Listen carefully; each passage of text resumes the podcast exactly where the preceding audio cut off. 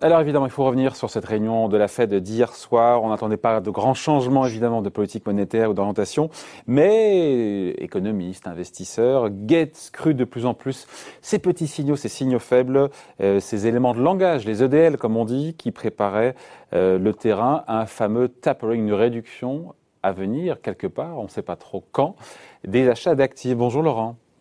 Bonjour David. Laurent Grassin, directeur de la rédaction de Boursorama. Euh, c'était un peu genre circulaire, rien à voir hier, non? Ou je me trompe? Euh, Dans les faits, oui, on pourrait le dire. C'est vrai que euh, euh, les membres du comité de politique monétaire, ils ont finalement laissé les taux inchangés entre 0 et 0,25 à l'unanimité.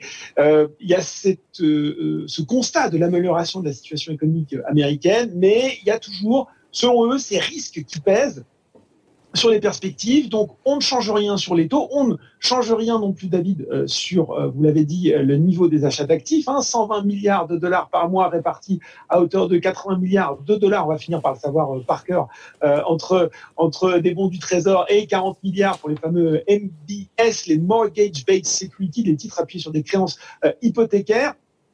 Et euh, vous l'avez dit, c'est ce montant qui est scruté euh, euh, par les investisseurs. Ils attendent des signes, un, discours peut-être de, de, Jerome Powell pour dire qu'il va commencer à réduire ou en tout cas en parler. et eh bien là, c'était no, it's not time. Ce n'est pas encore le moment pour. It's not time yet. It's not time yet, tout à fait. Et, on en entendra peut-être parler visiblement pour certains observateurs, peut-être pour le discours annuel de Powell à Jackson Hole fin août. Et encore, là aussi, il n'y a pas eu de nouvelle euh, prévision économique donnée par la Fed. Ce sera plutôt le mois prochain, le 15 et le 16 juin.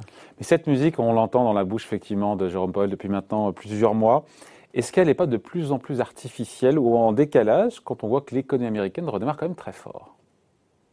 Eh bien oui, c'est la question qu'on peut se poser. Ça va mieux, et même pour la fête, c'est finalement euh, difficile de le nier. Hein. Euh, euh, il y a cette phrase, les secteurs les plus touchés par la pandémie, eh ben eux aussi, finalement, ils montrent des signes d'amélioration. Et d'ailleurs, c'est assez impressionnant parce que la Fed ne change rien, elle ne change pas de braquet, elle reste, alors que on voit bien que l'économie américaine progresse finalement plus vite qu'attendu.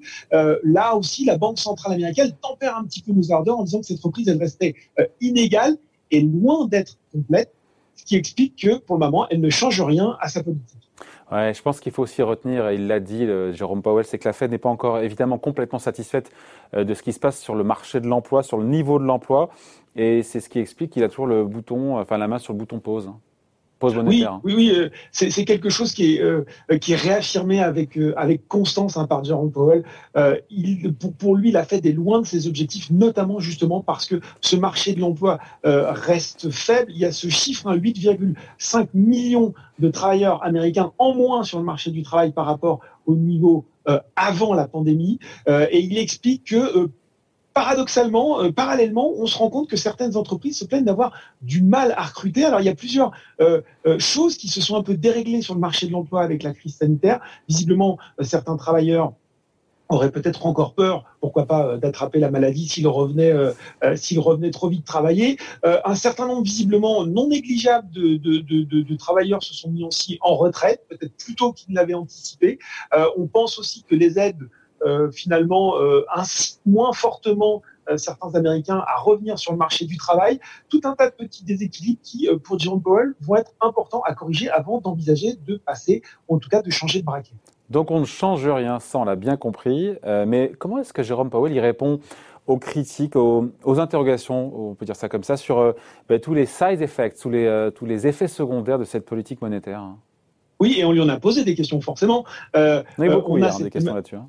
Oui, ouais, exactement. On a, on a eu, euh, euh, ça fait quand même depuis quelques mois qu'on parle notamment euh, de l'inflation. Et d'ailleurs, c'est c'est presque drôle quelque part puisque Jerome Powell, il parlait un petit peu peu de temps avant Joe Biden qui faisait son discours, hein, son discours session conjointe au Congrès dans, le, dans lequel il nous présentait ce nouveau ce nouveau plan 1800 milliards de dollars pour pour la famille et l'éducation avec avec notamment pour objectif de faire payer les plus riches alors on pourrait se dire, effectivement, là, tout ça, ça fait quand même beaucoup de niveau inflation.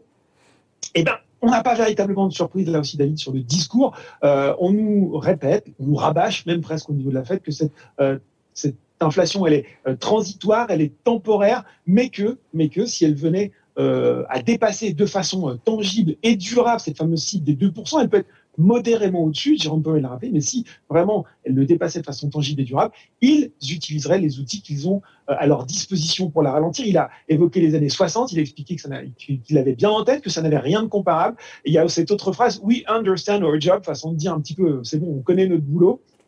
et puis, euh. Ouais, on sait ce qu'on fait. Et je sais pas si euh, David, si vous avez vu, il y a eu ce point intéressant aussi sur le marché de l'immobilier.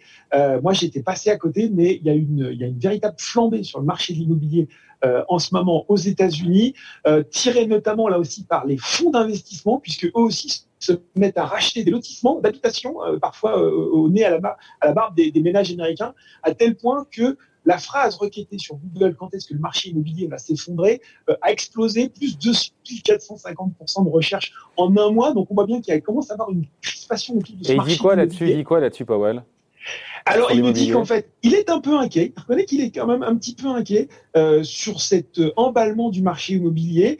Là aussi, c'est un peu la réponse magique, c'est temporaire, c'est transitoire. Ils estiment que euh, les promoteurs vont pouvoir réagir à la demande, amener euh, finalement euh, davantage sur le marché et que on n'est pas là aussi, on sent bien le spectre de, des supprimes peser sur nous, mais qu'on n'est pas dans cette même situation avec, on n'est pas dans une situation de bulle immobilière où les ménages seraient surendettés. Il y a des gens qui lui ont posé des questions. Ils disent mais c'est bien beau votre truc là, mais euh, les 40 milliards de MBS qu'on rachète par mois, c'est pourquoi on le fait si le marché euh, immobilier euh, est, si éclatant de santé? Pour lui, c'est encore une fois, il a précisé que le but c'était pas d'apporter une aide directe au, marché d'immobilier et que là aussi, quand il faudrait commencer à, à, réduire les vannes, à fermer les vannes, il serait au rendez-vous. Et sur la question de la valorisation ou du niveau des marchés financiers, des indices boursiers, ah. là aussi, il nous dit tout va très bien, Madame la Marquise, Jérôme Powell? Alors, j'ai appris un terme, je ne sais pas si vous connaissez, le mot froth. Je ne sais pas si je le prononce bien. Froth, non. Alors, froth, c'est euh, l'écume, c'est euh, ou la mousse quand vous faites la vaisselle, l'écume sur les vagues. Et euh, Jerome Powell nous a décrit les marchés financiers comme a bit frothy, donc un petit peu écumeux, mousseux. Alors, on appréciera le, sens de la, de la litote. Et, cette phrase magnifique, hein, que le tableau global de la stabilité financière, il était contrasté, euh, mais que dans l'ensemble, ça restait manageable, ça restait gérable. Je vais euh, vous laisser, euh, je vais conclure là-dessus, vous laisser méditer cette phrase. En tout cas, on voit bien que pour ceux qui en doutaient, que Powell parle désormais avec toute la finesse oratoire d'un grand banquier central. Lié à la fonction. Voilà donc la fête qui campe sur ses positions. Merci beaucoup, Laurent. Hein. Bonne Et juste, David, on aura une estimation du chiffre de la croissance américaine au premier trimestre. Exactement. cet après-midi. Donc voilà, ça va venir compléter un petit peu le tableau. Merci Laurent, bonne journée. Salut. Merci David.